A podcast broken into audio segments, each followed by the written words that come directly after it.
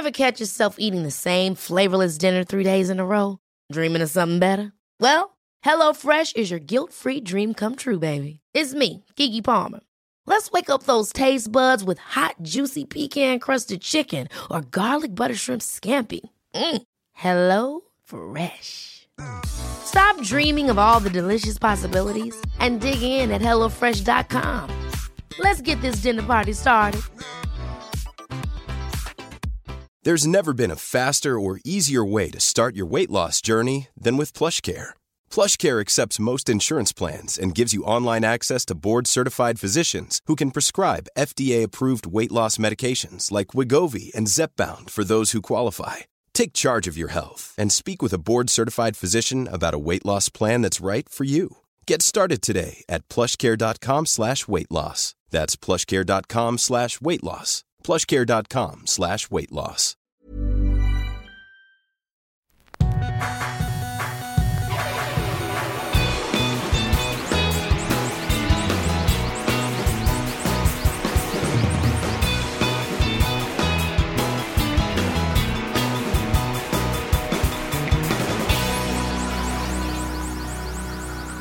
¿Cómo se dice bienvenidos a dos nombres comunes en francés? Eh, bienvenue. Así nomás. Bienvenue a dos nombres comunes, ¿cómo? Dos. De Ajá. ¿Nombres? appel Camus. Ok. Episodio 181. ¿Cómo se dice 181 en sueco?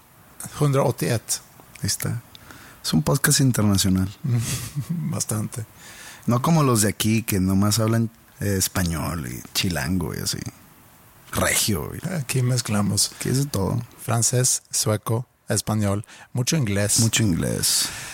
Te cuento de, de mis días pasados y lo que me sucedió en la mañana para justificar un poco mi fatigue. ¿Cómo se dice eso? ¿Tu cansancio? Mi cansancio que siento. O sea, ¿no podías, no, no pudiste llegar a esa palabra? ¿Cansancio? No, pues es que fatigue, fatigua, no sé cómo, hay uno... ¿Tu fatiguez? Fatigues, sí, fatigues. ¿Existe? No sé, pero Lo inventamos. sí. Hemos estado ante un trámite y es un trámite que requiere juntar mucha información donde no es nada más tú desarrollar esa información, sino también dependes de otros. Empezó hace más de un año todo este proceso. Un trámite burocrático. un trámite burocrático, sí. Y yo he notado, digo, yo siento que me he acoplado muy bien a México, a la cultura, me gusta mucho, pero hay algo que pasa con mi perfil de persona y no esto no lo tomes como un reclamo hacia la cultura aquí, sino algo en mi perfil de persona con cómo se lleva a cabo trámites aquí en México, como que hay un choque muy fuerte. Es como agua y aceite. O sea, es algo, tu personalidad es el agua y el- los trámites burocráticos son el aceite. Ajá. O viceversa. Sí, sí, sí, vale madre, quién sé quién. Vale madre quien sea quien, y no es que uno sea bueno, el otro sea malo, nada más son dos perfiles que no, que no pueden funcionar bien O juntos. sea, que mucha ineficacia, Pues es mucha que yo- ineficiencia. Pues yo también soy muy, muy cuadrado y yo necesito la información de cierta manera. Digo, yo llegué aquí a México hace ya más de 20 años y una de las primeras cosas que tenía que hacer al conseguir trabajo era ir a darme de alta en Hacienda. Hago mi cita, voy a Hacienda, me dicen pues tales papeles y demás y me preguntan cuál es tu segundo apellido. Digo, pues no usamos segundo apellido en Suecia, pero es Ronti. Y me dicen, ah, pues lo quieres poner. Y yo, ah, pues sí, qué padre. Y me acuerdo que también le mandé un mensaje a mi mamá ah, que voy a usar tu y no te dijo el güey de que, pues no suena sueco, Ronti. Mm, no, yo creo que Me estás diciendo mentiras. eh, que eres es como, hola, este, soy francés y me apido Madero. sí, yo creo que era una reflexión que en su momento él no hizo. A lo mejor agrupó ahí Polonia, Suecia, Europa como un país. Como hay gente que se refiere a África como un país. Como hay gente gringa que piensa que, que España está en Sudamérica. O que todo sur de la frontera es México. Ajá. De que fui a Buenos Aires y pues está muy bonito México. Sí, y tú le explicas, pues Bueno- Buenos Aires está en el cono, El cono. no es México. ¿Cuál cono? El único. El único. Entonces empecé a usar eh, mis dos apellidos y todo muy bien. Hasta que muchos años después íbamos a sacar o renovar pasaporte de, de Maya o Mila, creo que era Maya. Y llegamos y me dicen, bueno, tu pasaporte y tu visa. Ok, tu visa dice Andreas Osberg Ronti. Tu pasaporte dice Andreas Osberg. Y el acta de nacimiento de la niña dice Andreas Osberg Ronti. Entonces, eh, ¿quién es quién? Y le digo, pues soy yo. es el mismo. Pues es que tu identificación oficial es tu pasaporte. Y ahí dice Andreas Ostberg. Y luego en tu visa dice otros, otro apellido que no figura en tu, en tu identificación oficial. Entonces ahí empezó un trámite de aproximadamente 18 meses para arreglar ese asunto, cambiar todas las actas de nacimiento, cambiar mi visa. 18 meses. ¿sí? Ahora, voy a contar, perdón que te interrumpa, pero voy a contarte una historia en la cual se me hizo un, se hizo un movimiento en como mi estatus migratorio en Estados Unidos en 15 minutos. Chécate esto. Por mucho tiempo había otro José Madero en Estados Unidos que según eso estaba prófugo, ¿ok? Ok. Sí. No sé el crimen, Sí, no sé la razón. O sea, siempre que cruzaba, eh, sobre todo por avión, por tierra me preguntaban de que, ¿a qué te dedicas? Y tienes otro, un pariente que se llama igual que tú, y yo, pues mi papá más o menos. No, pero otro es que eh, lo estamos buscando o algo así, a la madre. ¿No conoces al prófugo Este, José Madero? Y en- pero en por aeropuertos o, o por aire, por, por avión, siempre me mandaban al cuartito. ¿ok? ¿Qué es ya mandarte al cuartito? Cuando llegas a, a migración, que checan tu pasaporte y tu visa y demás, el oficial se queda tus documentos y te pase por acá y te llevan a un cuartito en vez de decirte que ya estás y te da el sello y bye Bad news. malas noticias. Tú llegas a ese cuarto y si tienes una conexión, lo más seguro es que la pierdas. Porque a ellos les vale madre si tienes una hora, 30 minutos, dos horas, cuatro horas, para ellos les da igual y no te puedes quejar. Si, si te quejas, te va peor. Total, te, te- eh, aparte no se puede usar el celular, entonces te ponen en un cuartito a sentarte, nomás, a esperar tu turno, porque hay más gente, ¿no? Y pues siempre me pasaba lo mismo y siempre que, que yo tenía que hacer conexión en Dallas o en Houston tenía que tener cuatro horas mínimo de, de tiempo. Entonces pues era mucho tiempo perdido, etcétera. Eh, cuando hacíamos eh, giras a Estados Unidos con, con Panda, yo tenía, yo pedía eso. De que a mí me van a meter al cuartito a huevísimo. Entonces, ¿por qué? Pues es que arréglalo yo, güey, X. Total, una vez que me acuerdo que tocamos en Puerto Rico, tomamos Monterrey, Houston, Houston, Puerto Rico. En, en esa eh, teníamos como tres horas. Entonces me, me metieron al cuartito, me toca mi turno, me siento ahí. El oficial lo sentí mucho más buena onda que, que los demás o en mis experiencias pasadas. Y pues, ¿a qué te dedicas tú? Y yo le digo, no, pues eh, toco en una banda y soy músico. Ahora ¿y a dónde van? ¿A dónde vas ahorita? Y yo, pues, de hecho, pues, estoy de gira y, y voy a tocar a Puerto Rico, después vamos a Orlando, etcétera. Y a ver tu visa, ya le enseño mi visa de trabajo, todo bien. Se mete a la página de la banda, empieza como que a ver, empieza como que a tirar cotorreo y qué música tocan y etcétera. Ya lo, lo noté medio confianzudo de la buena manera.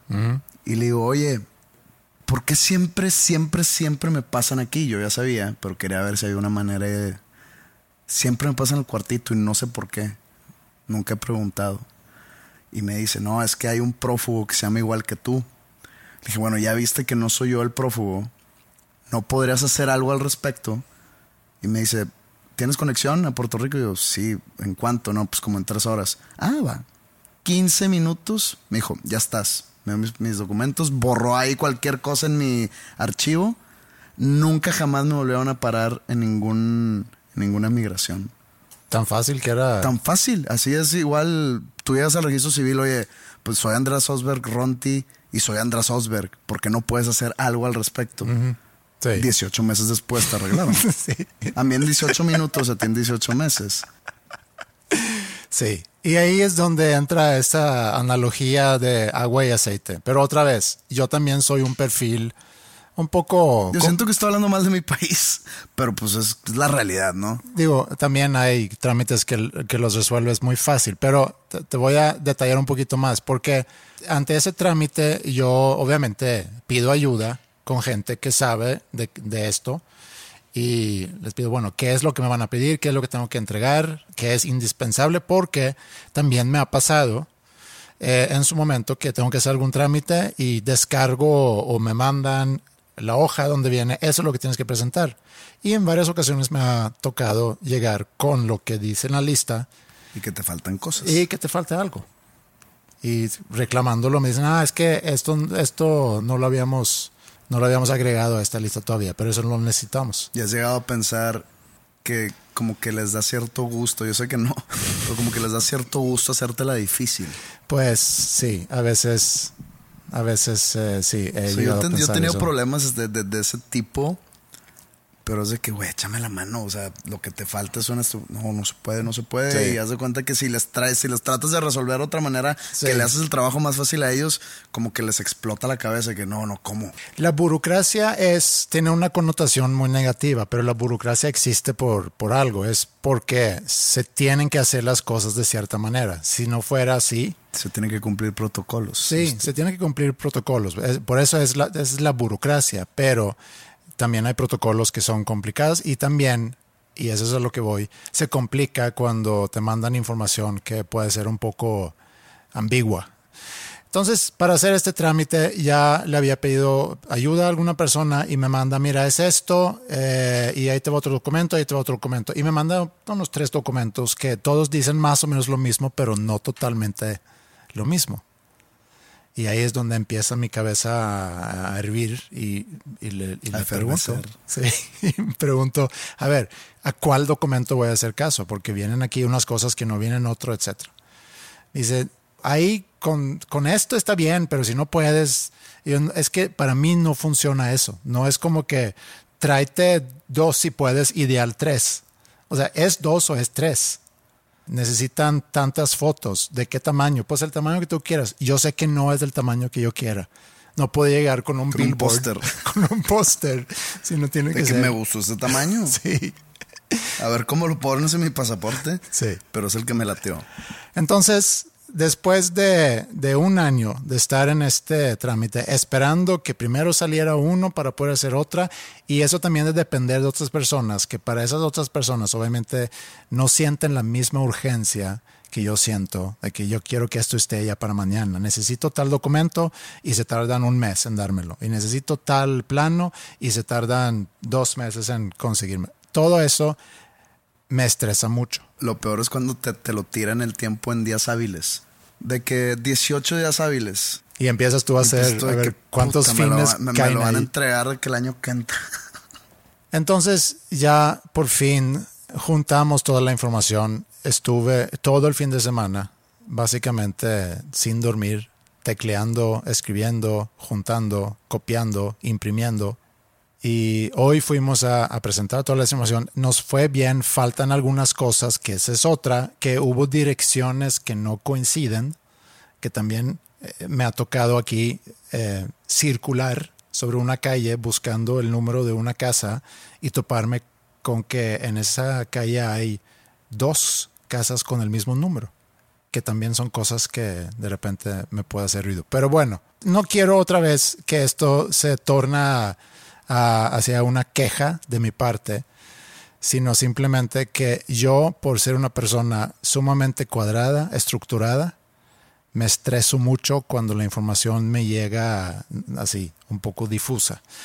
Entonces, después de haber pasado este fin de semana, eh, el estrés de hoy en la mañana, sigo todavía con otro tipo de estrés porque ahorita tengo que corregir ciertas cosas en esa información.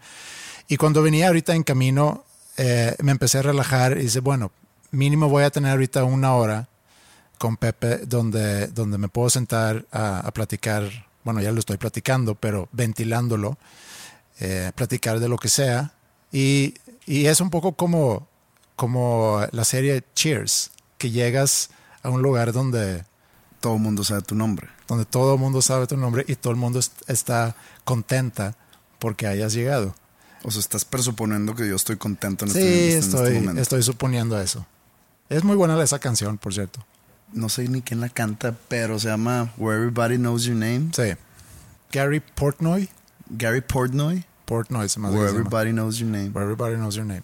Buena canción para terminar inclusive el episodio. Va.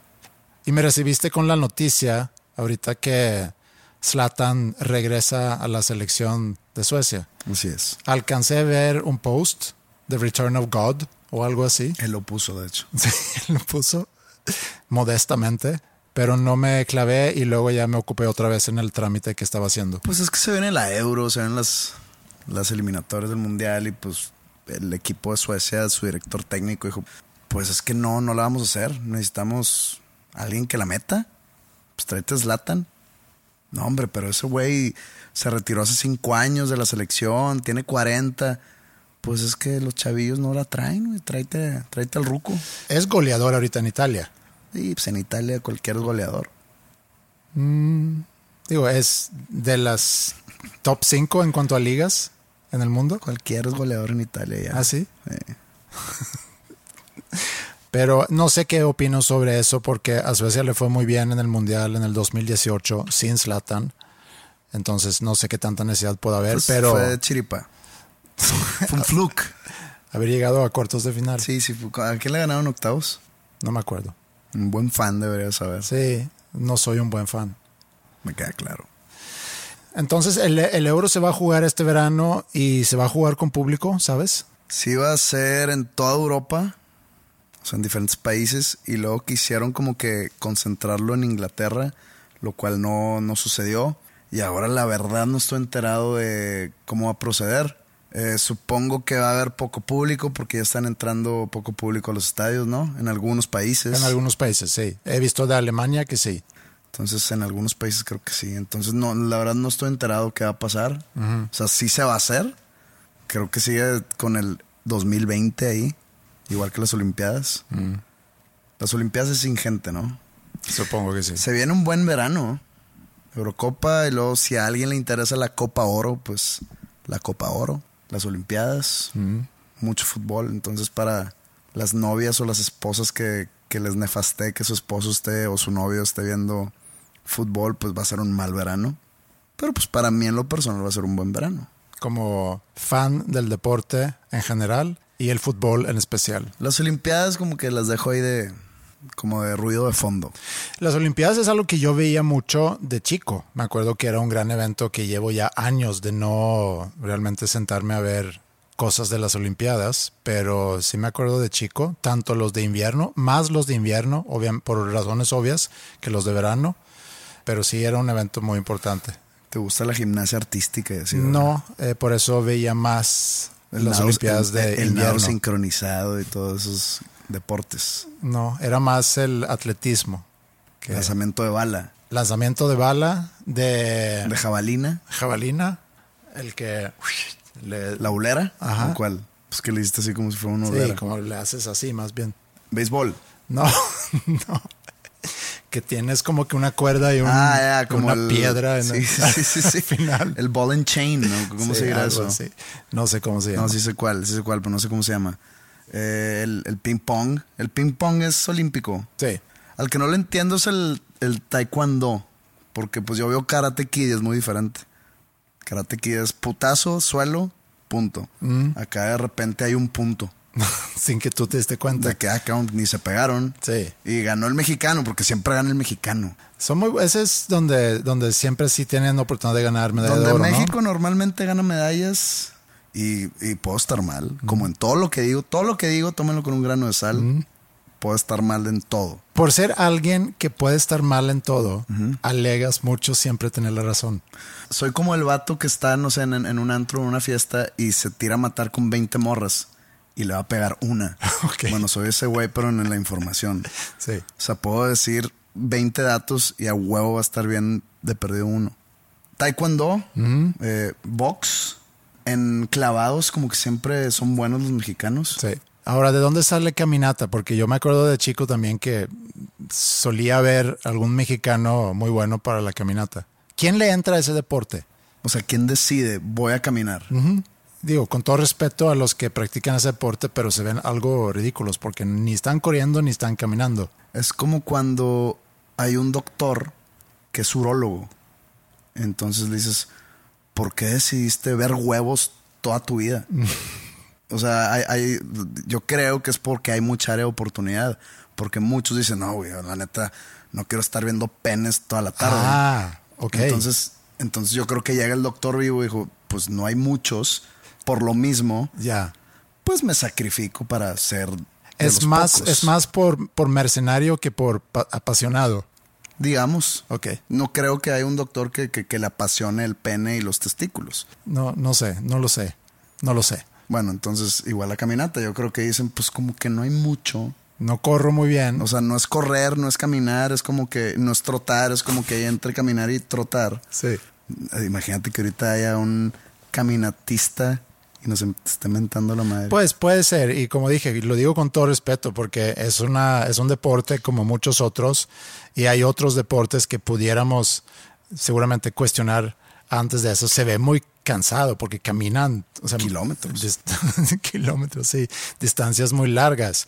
Y, y sé que es muy cansado, pero se ve o sea, curioso. O sea, a mí también la gente que hace Ironmans, según yo, deben de tener algún tipo de psicosis o algo así para aventarse todo eso. Digo, es de admirarse el poder físico que tienen, pero ¿quién se quiere aventar eso? Creo que es todo un maratón y luego es nadar de que 9 kilómetros y luego en bici son de que 160 kilómetros, todo en un día, todo seguidito. No puedes... Y aparte en la Na- bici, nadan nueve kilómetros. por ahí. Ok, es, Por es un chingo. Chécalo, chécalo. Ok, Ironman. Ponle Ironman, ¿en qué consiste? Sé que es un maratón completo, o sea que 40 kilómetros algo así. Sí. Corren un maratón. 42. eh, 42 kilómetros. Sí. Eh, 180 kilómetros en bici. Ahí está. ¿De qué dije? 160. Sí. Bueno. Y nadan 3.800 metros. O sea, 3.8 kilómetros. ah, bueno. Sí. Digo, es una buena distancia. 9 se me hace. Sí, bueno. No, pues no sé, no, no, no, no soy de ese tipo de deportistas. Pero antes decías que le tiras a 1 a 20. Ahorita le tiraste de 2 de 3. Va. Pero bueno, todo eso seguido. 2 out of 3 Y aparte no pueden, como que van en la bici, 180 kilómetros en bici, no pueden traer audífonos ni nada. ¿En qué irás pensando? Después de haber corrido 42 kilómetros. Y después de correr 5 kilómetros, quiero irme a dormir. Sí, a mí también me cuesta, me cuesta mucho esos extremos. Y como dices, eh, tienes que tener pues algo, algo Yo debe de dije que andar. te- un tipo de psicosis. Sí, pero pues algo anda, algo, algo, algo anda desbalanceado. sí, no anda bien. Y hablando de ejercicio, eh, tengo una nueva ru- rutina ahorita de ejercicio que decidí cambiar porque ya me estoy aburriendo mucho con mi rutina. Y desde que empezó el año he tenido como problemas en la espalda. Y hace como un mes decidí ya por fin atender el asunto e ir con un fisioterapeuta. Todavía no había cambiado mi rutina de, de ejercicio. Entonces voy con, con este fisioterapeuta que me habían recomendado. Me habían dicho, nada más para que sepas, te faja. Pues que te toca, te hace tocar. O sea, te faja. Y yo, está bien, no me, no me asusta, no me preocupa. Deberás de definirte faja porque puede haber alguien en Bolivia que no sabe de qué estás hablando. Pues un faje es como cuando estás con tu pareja y están besándose, están tocándose y todavía no están llegando al... O sea, el doctor te echó beso. No, no, no, no, no. Creo que también puede ser, y, y malamente que sucede, eh, que para mujeres, por ejemplo, que andan en el metro, en el camión, que un señor como que los, los quiere fajar. Eso no cuenta como, o sea, que toca sin permiso. No sé bien si faje tiene que ser algo consensual. Sí, ¿no? Un o, faje es consensual. o si se refiere Ha- al ha- faje a que te agarren nada Ha más. cambiado mucho el lo que contiene en sí el verbo fajar. Yo me acuerdo cuando yo estaba morro, o cuando yo estaba, no sé, en prepa, el fajar era como que estás con tu morra o con tu ligue o lo que quieras y estás echando beso y de repente como que pues tu mano va medio aventurera por ahí por arriba de la ropa y, y listo. Ok, eso es... Eso era faje en ese entonces. Ok. Pero entonces, pues, vas creciendo, las generaciones van evolucionando, van cambiando, van, las mentes empiezan a abrir más. Y hace unos años estaba yo en una conversación que empezó a sonar, de- o sea, era una conversación con muchas personas, ¿no? Y empezó a subir de tono en sí. Y empezaron a hablar sobre que fajar ya es todo menos coger. Ok. Y yo, "C- c- c- ¿cómo? O sea, Sí, para para o sea, ti ya- hay niveles. O sea, sexo oral ya entraba en el fajar. Ok. Entonces yo, ¿cómo? O sea, cuando yo estaba morro, sexo oral era de que el sexo oral era todo un pedo, ¿no? No, acá ya, ya lo conjuntaron todo a fajar. Ya en faje ya incluye todo menos el intercurso. No sé, y, esto que te estoy platicando pasó hace unos años. No sé si ya hasta el mismo, eh, hasta la misma penetración ya es fajar. Nunca sabes. Ahí desconozco, pero me advirtieron que... Que el doctor te, te va- te hacía tocamientos. Sí, te va a fajar. Y, pero lo hace muy profesional. ¿Qué Eh, tan seguro? ¿Cómo es un faje profesional? bueno, ahorita te, te- te explico de, o te cuento de mi experiencia. ¿Qué tan seguro estás que el doctor no te está escuchando en este momento? No, pero no voy a hablar mal de él. Al contrario. Así me pasó a mí con la señora que habla con Los Ángeles. Ah, sí. Sí, le llegó por ahí. llegó. Y fui y me reclamó. No sé si el doctor te va a reclamar. Eh, pues falta ver. Y si sí, bienvenida a la reclamación. Entonces un muy amigo mío me recomienda, ve con él. Voy y me dice, pues quítate todo menos calzones, párate aquí, híncate y ya. Me- muchos movimientos, me toca y sí, me toca por todos lados. Y cuando digo por todos lados es, eh, no me toca mi órgano, Reproductivo. reproductivo, pero está ahí como que muy, muy, muy cerca, pelvis. Te da rozón. Eh, sí, mucho. mucho. No, bueno, mucho no. Pero es que sí. no vieron su cara cuando dijo mucho. mucho. Bueno, me, me ayuda ahí con, con, al- con algunos est- estirones de músculos y el día siguiente despierto sintiéndome mejor. Perfecto. Entonces sigo mi rutina normal de ejercicio y, y luego un buen día siento mucho dolor en la parte superior, en una de las pompas. La asiática. Sí, es como por donde seguramente está la asiática. Creo que esto no era eso. No, la asiática es el padecimiento. El, ner- el nervio ciático es el que es, es en sí el nervio que está inflamado para causar la asiática. Entonces, con gusto regreso con el mismo. Con gusto. Pues regreso con él, porque pues me ayudó la vez pasada, entonces ya me checa, me revisa y demás. ¿Te tronan los huesos? No, es no, porque no es quiropráctico, pero hace más o menos lo mismo que hace un, un quiropráctico. Un quiropráctico, eh, ¿conoces el juego Yenga? Ajá. donde si tú aflojas a un, a un palito, un cuadrito, por un lado, pues se mueve aquí arriba. O sea, es todo un sistema, ¿no? De cómo, bueno, el cuerpo, tengo entendido que pues es parecido. Entonces tú puedes tronar una parte de la pierna para que se te libere un- algo en el hombro, etcétera. El quiropráctico truena literalmente. Eh, este señor lo que hace, porque el señor es mayor, lo que hace es que estira ciertos músculos para liberar tensión de otras partes del cuerpo. Entonces estuve como una hora con él. El día siguiente me seguía doliendo mucho y, estuve sin poder hacer ejercicio unos días. Y ya cuando me sentí mejor pensé, pues sabes qué, voy a cambiar mi rutina de ejercicio porque seguramente, algo que también me había dicho, estoy haciendo mal algunos movimientos y quería cambiar. Entonces eh, revisé más o menos, bueno, qué tipo de ejercicios eh, puedo hacer. Encontré algo que me gustó, que es hacer todos los grupos musculares todos los días. Entonces, en lugar de hacer, por ejemplo, pecho y tríceps un día o dos veces por semana, encontré un ejercicio donde puedo hacer piernas, pecho, bíceps, tríceps, espalda, hombros en, en, un- en una misma sesión. Entonces vas repitiendo eso todos los O días. sea, haces todo mediocremente. no, O sea, eres el nuevo faje del ejercicio. O sea, una, un día de tu rutina ya incluiste todo. Como de repente la nueva juventud incluyó todos los actos sexuales dentro de la palabra faje. Eres el fajador del ejercicio.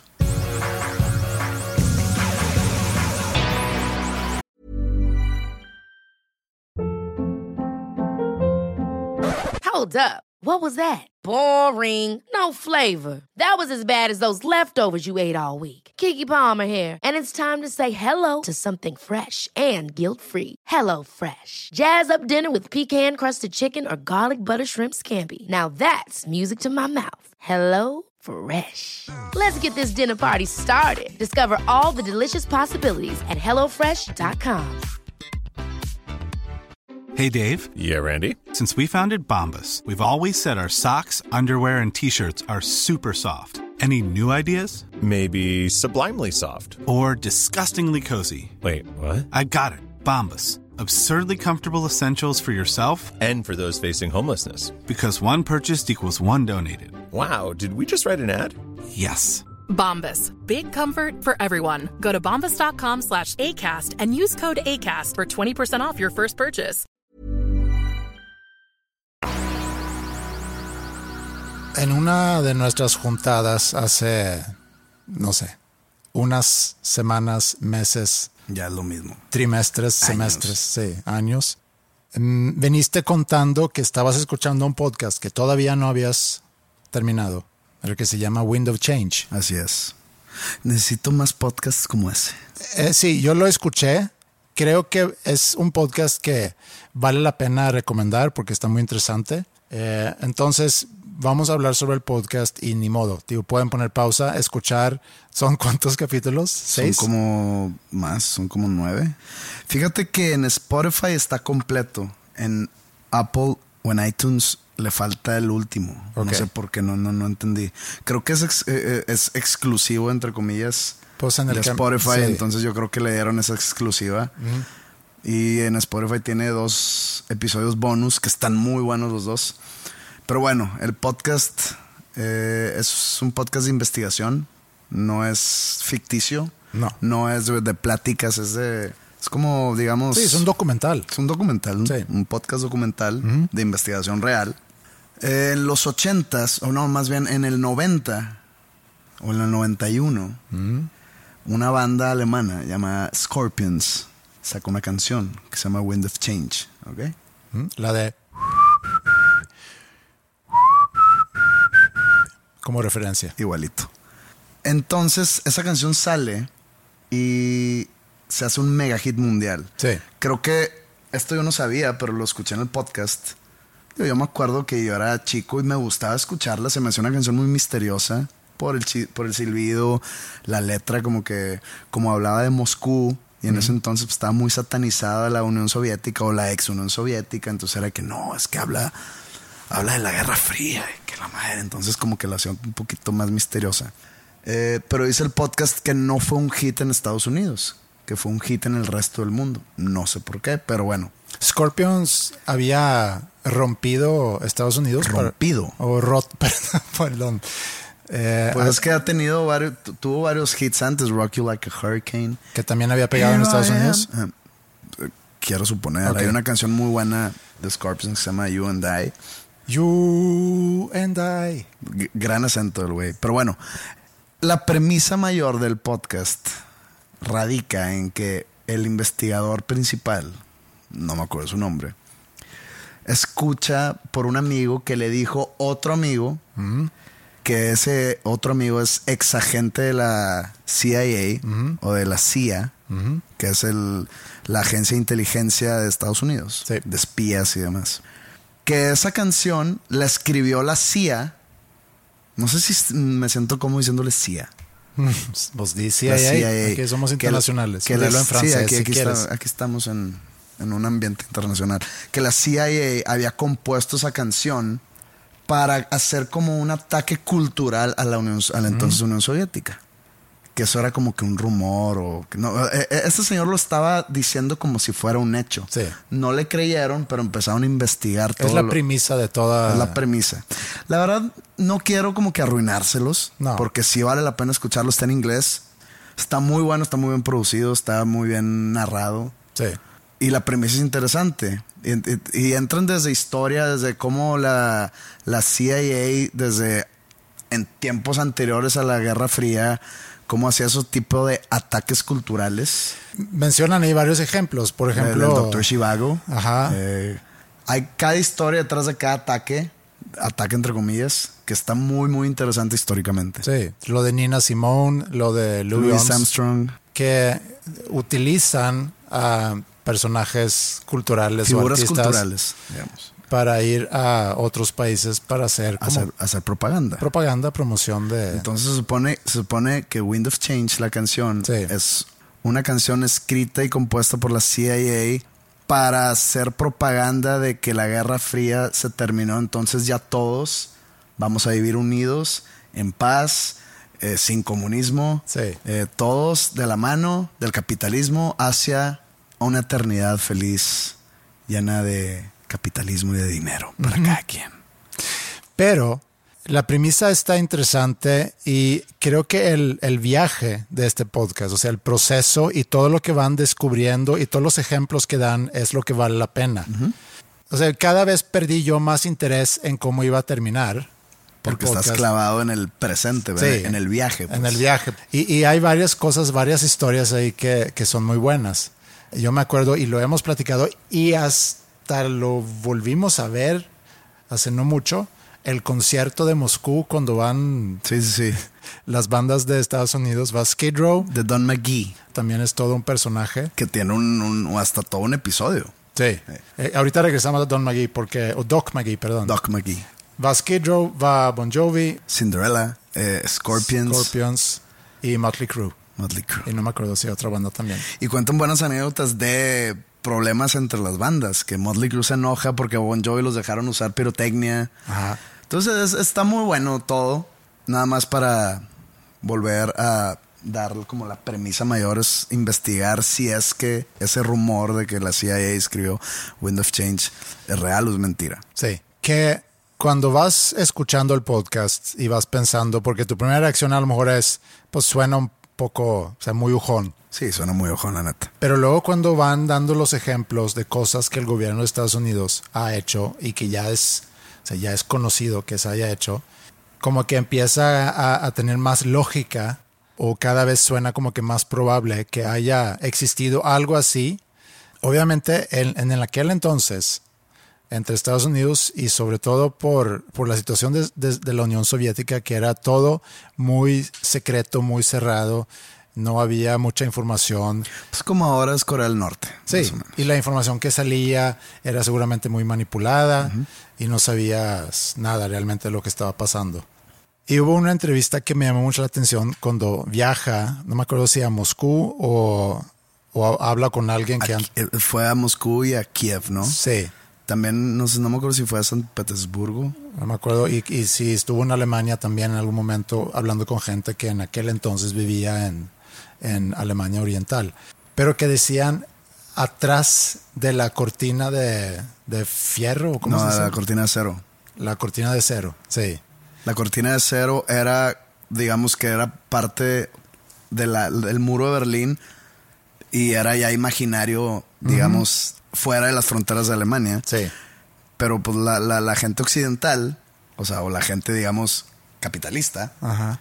eh, o sea, los países, pues, la gente, se refieren de que atrás del Iron Curtain Ajá. está muy tétrico el pedo. Y la gente oriental, o sea, de la parte este del muro de Berlín hacia la Unión Soviética, etcétera, decían lo mismo. Sí. Atrás de la Iron Curtain. Que no, es- era un detalle nada más, pero me- como que me llamó mucho la atención. Y habla un poco sobre el indoctrinamiento, tanto de ellos como de nosotros, refiriéndome a nosotros como los que vivíamos o que vivimos en la parte occidental. Quisiera encontrar, te digo, podcasts similares. Porque los, todos los que escucho es sobre conversaciones sobre ciertas temáticas diferentes. Pero este me gustó mucho, me gustó mucho el, el toque histórico. Y aparte me da mucho la atención la, toda la parte de la Guerra Fría, que es lo, lo- lo posterior a la Segunda Guerra Mundial. No sé, como que había Yo viví una década de la Guerra Fría, no me acuerdo obviamente, no, no, estaba consciente a mis 6, 7 años que era la Guerra Fría o que, o que estaba sucediendo. O sea, yo creo que lo más cercano que estuve de la Guerra Fría fue ver Rocky 4. Más cerca. lo más cercano en, en mi, en mi primer década de vida de saber qué onda con la Guerra Fría era que Rocky, que es de Estados Unidos, tenía pedos con Drago, que era la Unión Soviética. Mm. Sí. Y hasta ahí llegaba mi conocimiento sobre. Bueno, a mí, a mí me tocó conflicto. cruzar Alemania Oriental en algún momento. Todavía existiendo el muro. Llegamos a, a la frontera y íbamos a cruzar de Alemania Oriental a Occidental. Y era exactamente como en las películas. Torres altas con, Con, con barras. no, bueno, con barras, pero también con luces, o sea, con spotlights, Ah, con ya, ya, para buscar Ajá. algún tipo de, fu- de fuga. de O sea, prófugo. cruzaste el, el muro de Berlín por. No. No. el muro de Berlín en sí, sino la frontera. Sí, la frontera. Esto no era en Berlín. Habíamos Ah, llegado bueno. en barco, seguramente de Suecia, Dinamarca, Dinamarca. Entramos a Alemania, pero a Ale- Alemania Oriental y luego ya teníamos que cruzar a Alemania Occidental. Y me acuerdo que nos íbamos acercando y que el, el encargado era en un camión, eh, el encargado ahí de ese viaje, íbamos a ir a esquiar. No me acuerdo si en Austria o si en el sur de Alemania. Dijo, ok, todos ahorita muy tranquilos, tengan en su mano su pasaporte y no hagan preguntas, no hagan tonterías, porque aparte era un viaje que iba a durar 36 horas, ¿no? De Estocolmo a donde íbamos a ir a esquiar. Pues habíamos comprado cerveza y... ¿Ibas de regreso? O No, iba, era de ida. Entonces, ¿por qué estabas cruzando de la parte oriental a la occidental? Cuando tú deberías de haber cruzado la parte occidental a la oriental. Sí, pero porque eh, agarramos un, Ah, un el- ferry. ¿Por el Báltico qué? Sí, un ferry que entró por Alemania Oriental. Entonces, todos tranquilos, nada más pasaporte en mano, nos acercábamos, vimos esas torres de para los De guardias vigilancia. De vigilancia, muchos hombres vestidos así totalmente en verde, con un chorro de pastores alemanes, o sea, perros ahí que estaban ladrando por todos lados. Y me sentí así como en una escena de una película como espía que, que voy a cruzar y ojalá no me, no me agarren. Creo que todos andábamos algo nerviosos.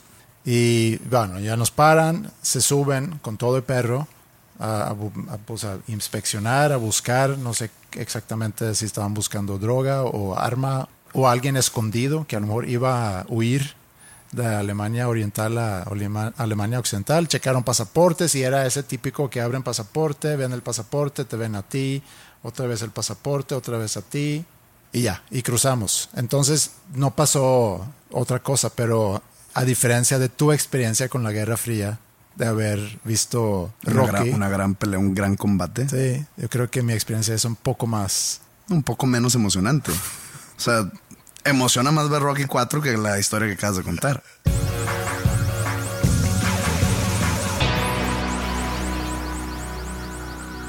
¿Viste los Grammys el domingo? Fíjate que me enteré de los Grammys cuando ya se habían acabado. ok, o sea, no los viste. No los vi. Yo, lo, yo estaba trabajando porque, como dije al principio del episodio, tuve un fin de semana pegado a la computadora, pero eh, el resto de mi familia sí estaban en otra parte de- de- del mismo cuarto viendo los Grammys, entonces ahí escuchaba y de repente me paraba a ver, por ejemplo, lo de Bruno Mars, que es una rola que, que me gusta mucho, la nueva que sacó con Anderson Pack. Pack, Está buena la canción. es muy buena. Leave the door open, o se llama, ¿no? Sí, y el video es espectacular. Entonces, ese, ese performance sí lo vi. Y llega un momento en ese performance que me pregunto si realmente están cantando o si es un playback, porque es impecable, realmente impecable. Seguramente era playback. Eh, no estoy tan seguro. Digo, lo que leí posterior en Twitter, ya sabes, ¿no? Llamo a dormir, abro Twitter a ver qué está sucediendo y veo que mucha gente estaba alabando la nueva, digamos, el nuevo concepto detrás del show. no, no, no sé a qué se referían, pero que le pusieron mucho más enfoque a la música Sí. y que ya fue menos mame, menos, menos habladuría entre los premios, que era muy enfocado a las presentaciones en vivo. Sí.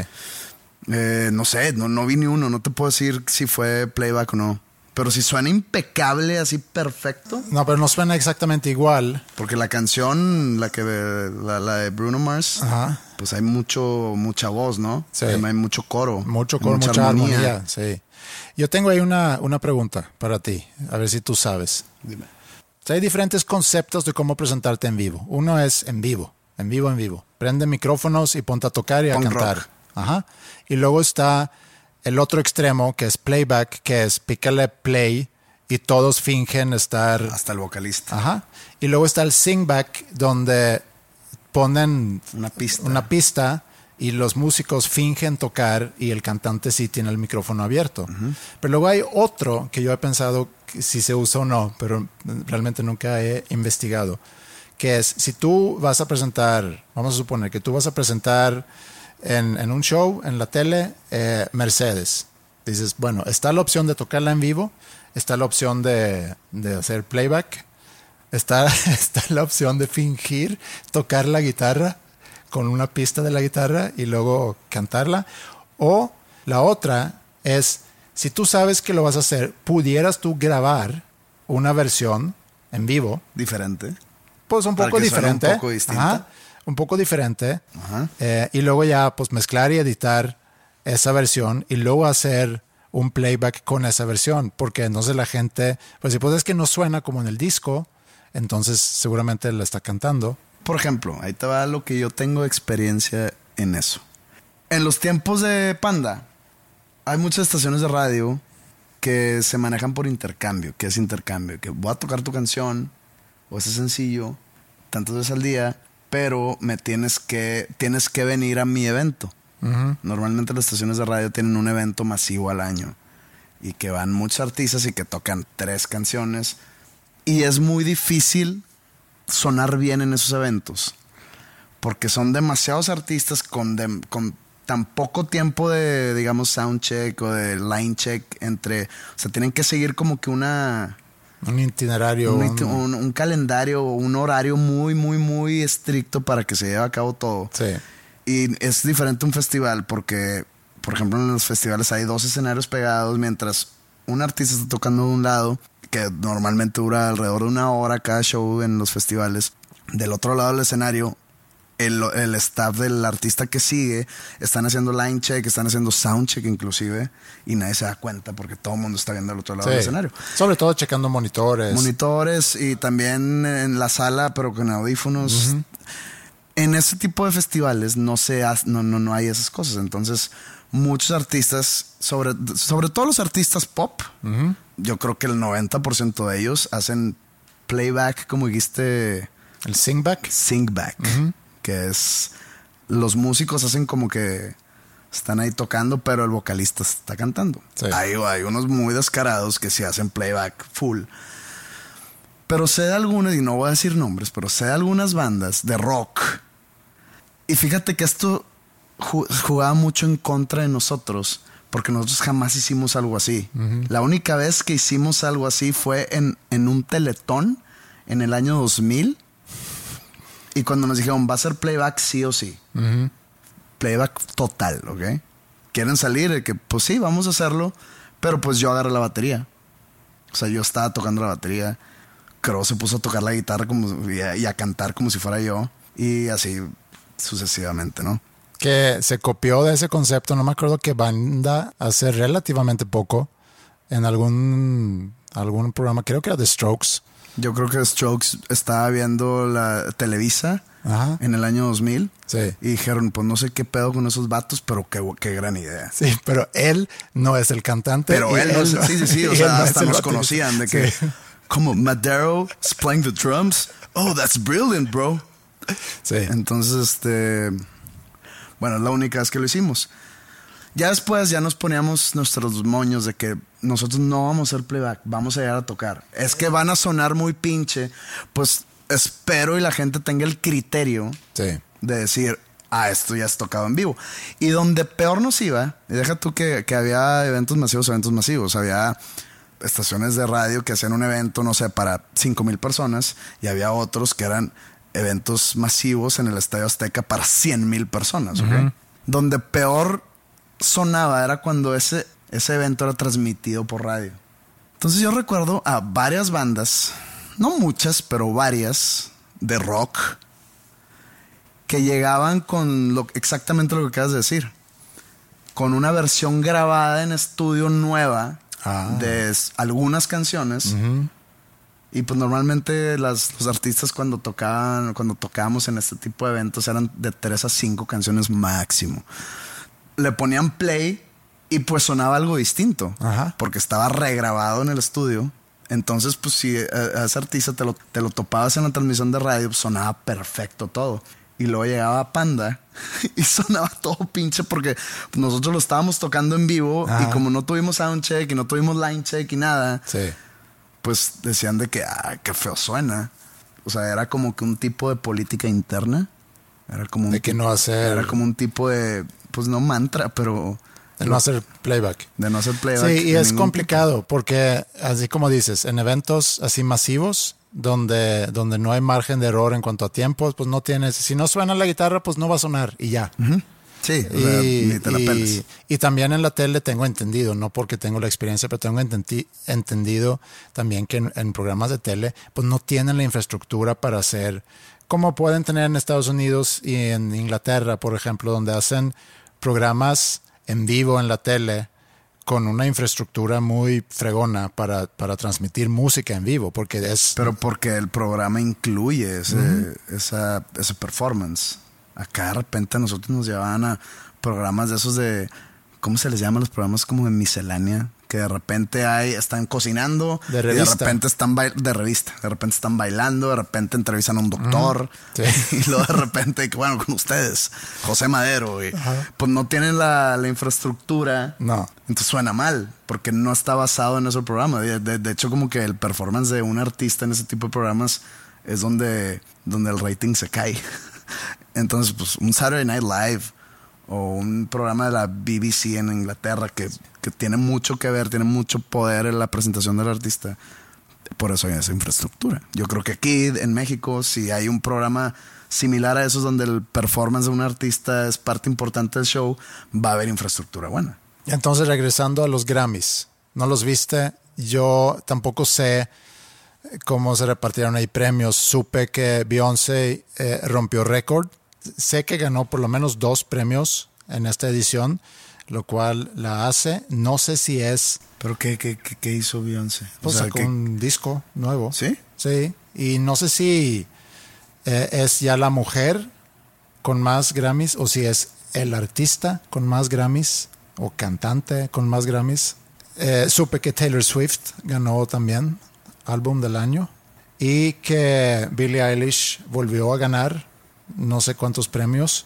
Y hablando de Billie Eilish, vi el documental sobre ella, que yo sé que tú jamás vas a ver, o supongo que no lo vas a ver. Se antoja complicado. Se antoja complicado. Sí, porque te dije que tenía ganas el otro día y me dijiste, yo tengo cero ganas. Negativo. O sea, negativo ganas. Sí, pero está, está padre ver el viaje. Yo sé que mucha gente le gusta, yo sé que mucha gente eh, es muy fan y sé que el hermano es un tipo de genio o algo así.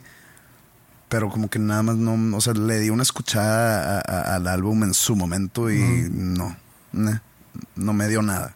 Sí, a, a mí sí me Es gustó. culpa mía, es culpa mía. es- No, el, el álbum a mí sí me gustó, pero lo que está padre es ver su viaje de estar componiendo eh, con su hermano en su recámara, en, en la casa de sus papás. Y lo grabó así antes de ser famosa, que por si algún día soy famosa y vamos a sacar un documental. Ellos, ellos como que documentaron mucho del proceso. Ella se hizo relativamente famosa con una canción que no sé si empezó a circular en SoundCloud o por ahí, que se hizo muy popular y empezó a agarrar algo de popularidad.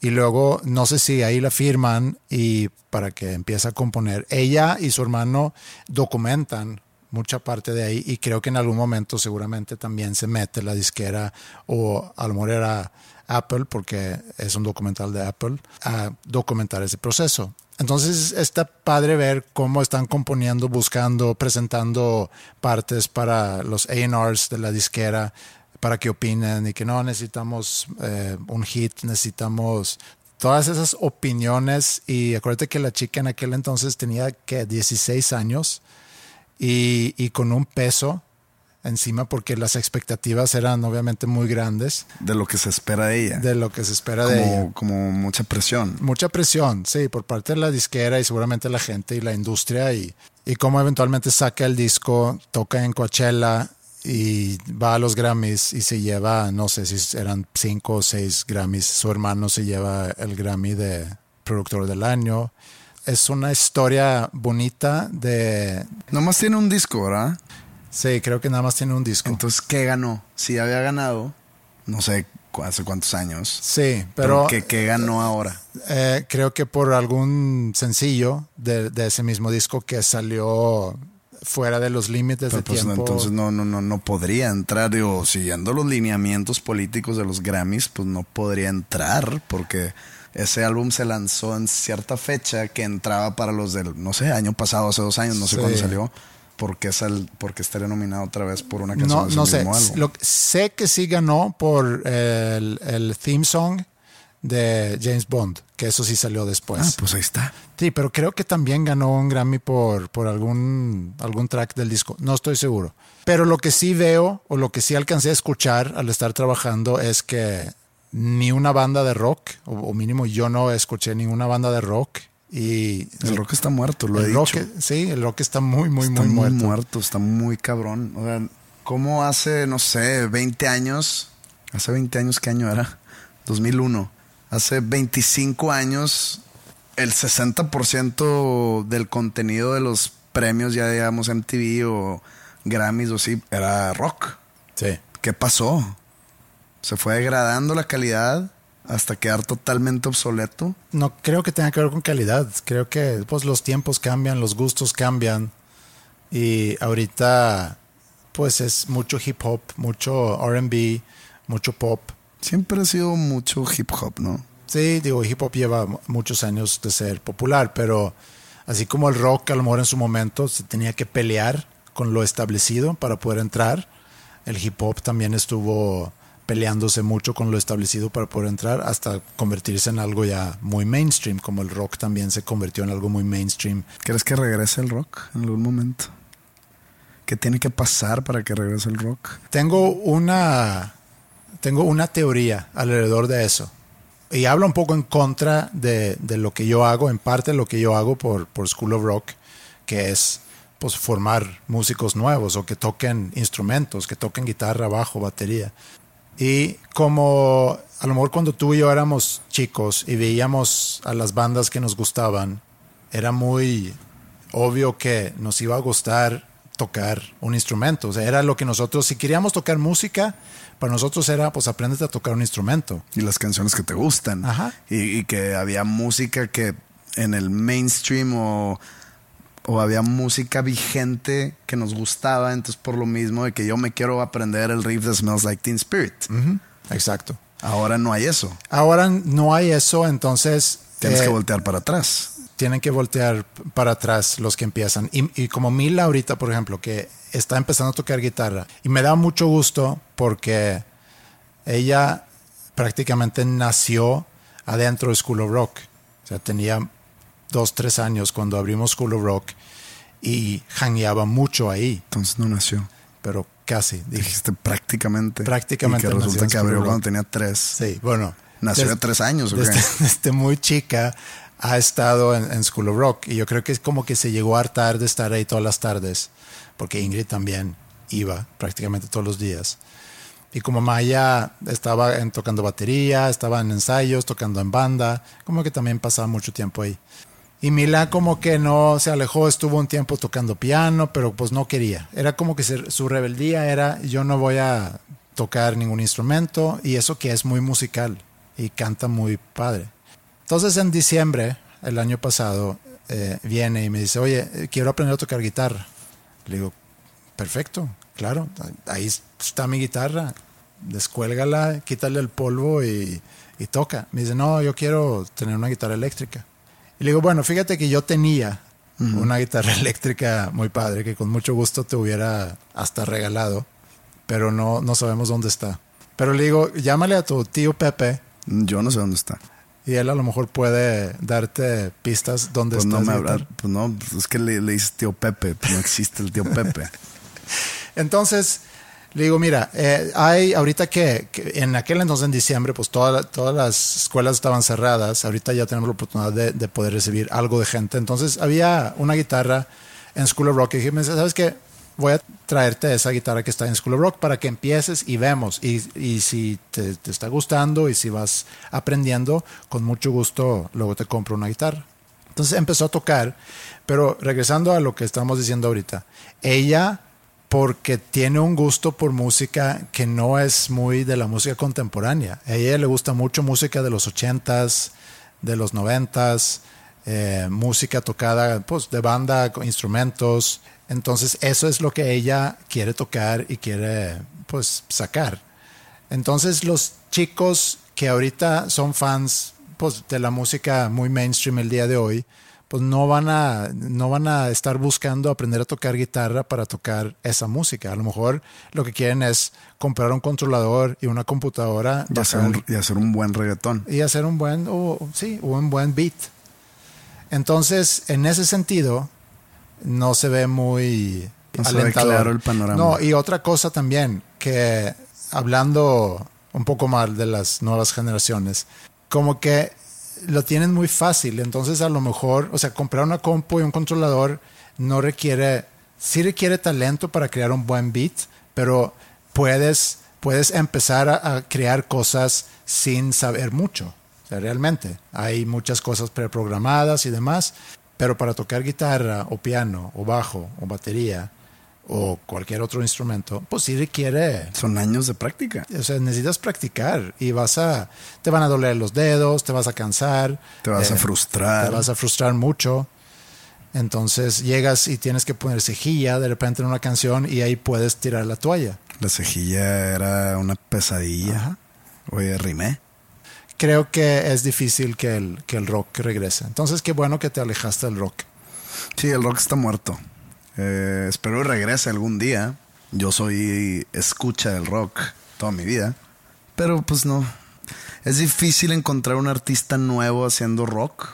Yo tiré la toalla ya en encontrar artistas nuevos haciendo rock. Entonces me refugio en lo viejo, me refugio en lo que con lo- los artistas con los que crecí. Y yo creo que hay demasiado material para mantenerme rockeado suficiente.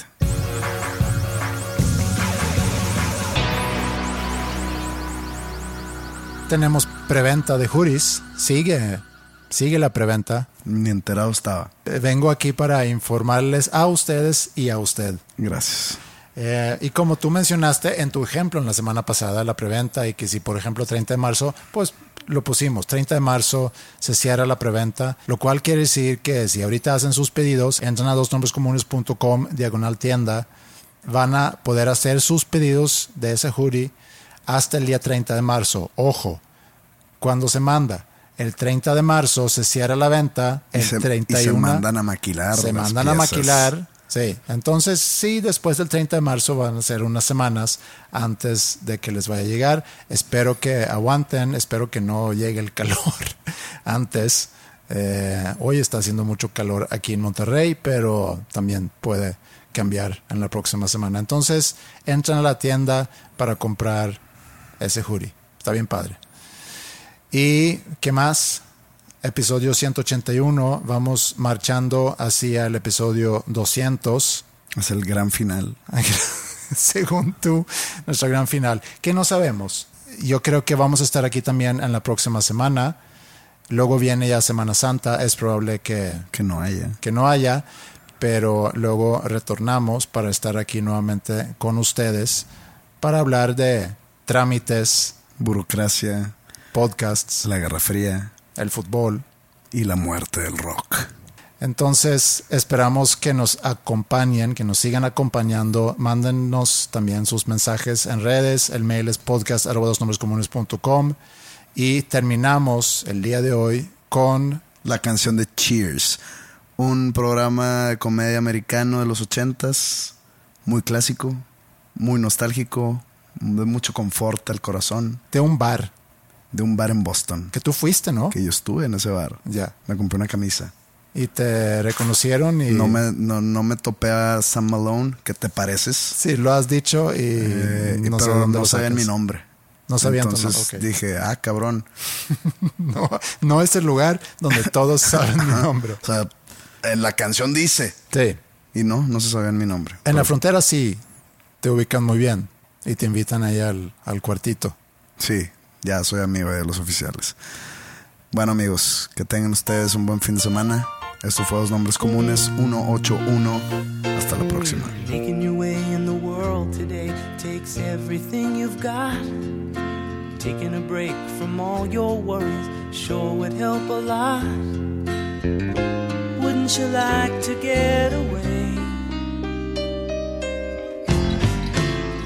Those nights when you've got no lights, the check is in the mail, and your little angel hung the cat up by its tail, and your third fiance didn't show.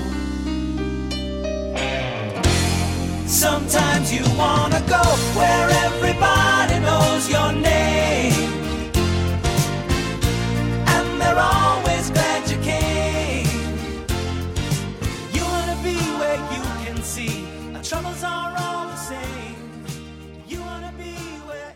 Everybody knows your name.